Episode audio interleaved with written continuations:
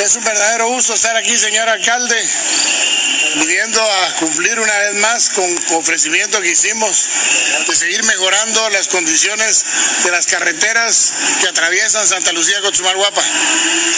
Dentro de poco tiempo tendremos la rotonda que va a salvar muchas vidas. Hemos construido el hospital, vamos a tener el puente de Anaiza y hemos también dedicado un buen número de casas para las viviendas de gente que no tiene recursos para que puedan tener recursos.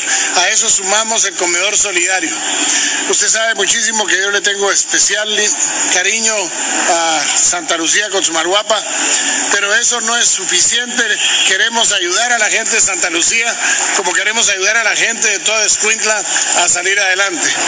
Por eso es que estamos haciendo operativos a gran escala todas las noches, cerrando bares clandestinos, haciendo operativos de seguridad para recuperar la paz y la tranquilidad en este departamento y en Santa Lucía con Chumalhuapa también. Así es que, estimados amigos, para mí es un verdadero gusto dar por inaugurado este tramo carretero que viene una vez más a demostrar que cuando nos unimos los alcaldes, la gente y el gobierno podemos hacer las cosas distintas.